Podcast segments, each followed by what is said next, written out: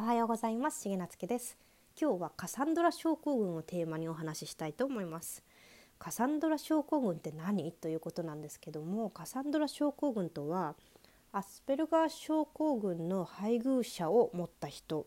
がその相手とのコミュニケーションがうまく取れないということが原因で心身に不調が起きてしまうという症状のことを言います。私で言うと私がアスペルガー症候群を持っているので夫が私とコミュニケーションをうまく取れないことによって例えば頭痛がしたり眠れなくなったり急に怒り出したりそういう心身に不調が出てくるという症状のことを言います。なんで私がカサンドラ症候群に興味を持ったのかということなんですが、まあ、ずばり夫が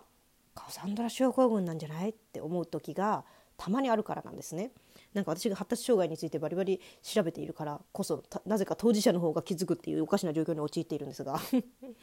でもねこれも一ついいことなのかななんて思ったりしてで夫も自分の気持ちをこう言語化するっていうのがあまり得意な人ではないので、まあ、同じ体験をしている人の本とか漫画とかを読んだら夫の辛さっていうのが理解できるんじゃないかなとか自分が変われることってじゃあ今何があるのかななんてね気づきたいなと思ってちょっと図書館に昨日行ってきました。